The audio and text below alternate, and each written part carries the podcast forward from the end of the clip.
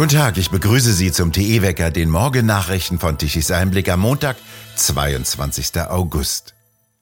In Kanada will Kanzler Scholz heute anklopfen, um ein paar Kubikmeter Gas locker zu machen. Er fliegt mit seinem Wirtschaftsminister Habeck und einer Wirtschaftsdelegation nach Kanada, um nachzufragen, ob nicht Wasserstoff und Flüssiggas in das von selbstgemachten Energienöten geplagte Deutschland geliefert werden könnten.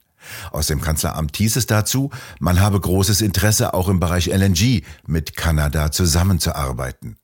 Kanada ist der fünftgrößte Erdgasproduzent der Welt und kann rund 170 Milliarden Kubikmeter Erdgas produzieren. Es gehe allerdings um Projekte, die auf kanadischer Seite noch nicht reif seien. Es werde also keine Vereinbarung geben. So beugte man im Kanzleramt Kritik an den leeren Händen nach diesem Kurztrip nach Kanada vor. Für Flüssiggas müsste ein eigenes neues LNG-Terminal an Kanadas Ostküste gebaut werden.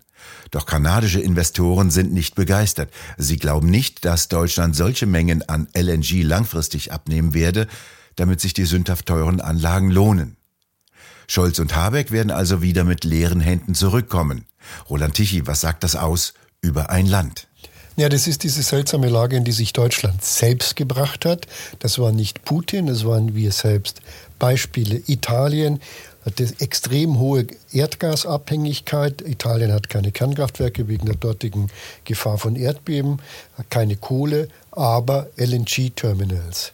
Ähnlich ist es in Spanien. Spanien hat fünf LNG-Terminals, äh, aus denen eben weltweit Gas angeliefert werden kann. Deutschland hat, wie wir wissen, keinen. Wir bauen da jetzt irgendwelche Schwimmenden, die im nächsten Frühjahr einsatzbereit sein sollen, aber eben mit sehr, sehr, sehr geringer Kapazität. Andere Länder haben Kohle, wie die Polen. Ähm, die Niederlande bauen sich ein Kernkraftwerk. Die Franzosen haben Kernkraftwerke. Die Österreicher haben sehr viel äh, ähm, Wasserkraftwerke. Das liegt an den Bergen, die die da haben. Und wir haben nichts. Und das ist das Problem. Wir haben nur eine Pipeline oder deren zwei nach Russland. Und die Abhängigkeit, in die wir uns begeben haben, ist hausgemacht. Und das ist das Problem der deutschen Politik dass sie auf das falsche Pferd gesetzt hat, nämlich auf Putin. Erstaunlicherweise hat die Wirtschaft bisher ja relativ wenig dazu gesagt. Jetzt meldet sie sich etwas zu Wort. Panik in der Stimme, unüberhörbar. Warum hat man von denen nichts gehört früher? Die deutsche Industrie hat sich hier nicht mit Ruhm bekleckert, sie hat sich bestechen lassen. Äh, die erneuerbaren Energien waren für viele ein Geschäft, denn es gibt zu viele Leute, die an den Windkraftwerken mitverdienen. Das bringt viel Geld. Man hat sie ruhig gestellt, damit, dass die Unternehmen mit sehr hohem Energiebedarf niedrige Strompreise bezahlt haben, die wir Verbraucher subventioniert haben.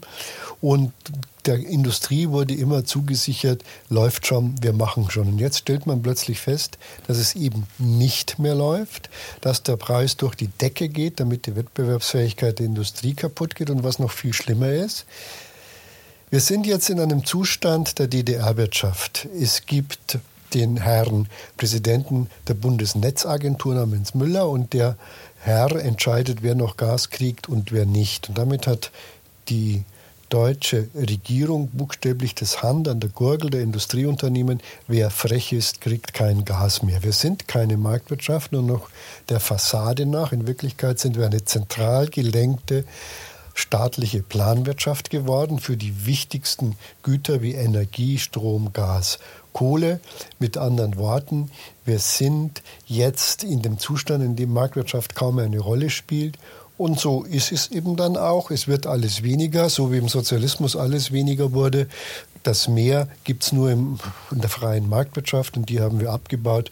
Und jetzt geht es halt ums Sparen und machen wir uns nichts vor. Alle Sparvorschläge, die hier ständig diskutiert werden, sind für die Katz. Bei den Energiemengen, um die es geht, ist es völlig unerheblich, ob wir Bürger weniger lang heiß duschen oder ob das eine oder andere Monument nachts nicht mehr angestrahlt wird. Das alles ist für die Katz. Die Energie ist knapp und ohne Energie wird eine Gesellschaft notwendigerweise verarmen. Wo geht's hin mit der Industrie? Die ersten Firmen machen ja schon dicht. Aluhütten müssen ihre Produktion einstellen. Wann macht der letzte Industriebetrieb seinen Laden dicht? Also wir wissen natürlich, dass die Unternehmen in Wirklichkeit widerstandsfähiger sind, als wir es auf den ersten Blick sehen. Viele machen irgendwelche Einsparprogramme, auf die ein Beamter niemals gekommen wäre. Viele beschaffen sich jetzt wieder Energien aus anderen Quellen, zum Beispiel aus stillgelegten Ölkraftwerken oder Kohlekraftwerken. Und siehe da, irgendwo liegt noch ein bisschen Kohle herum, die man verfeuern kann. Aber das ist eben wie im Sozialismus. Wir laufen auf Verschleiß und irgendwann ist das auch vorbei.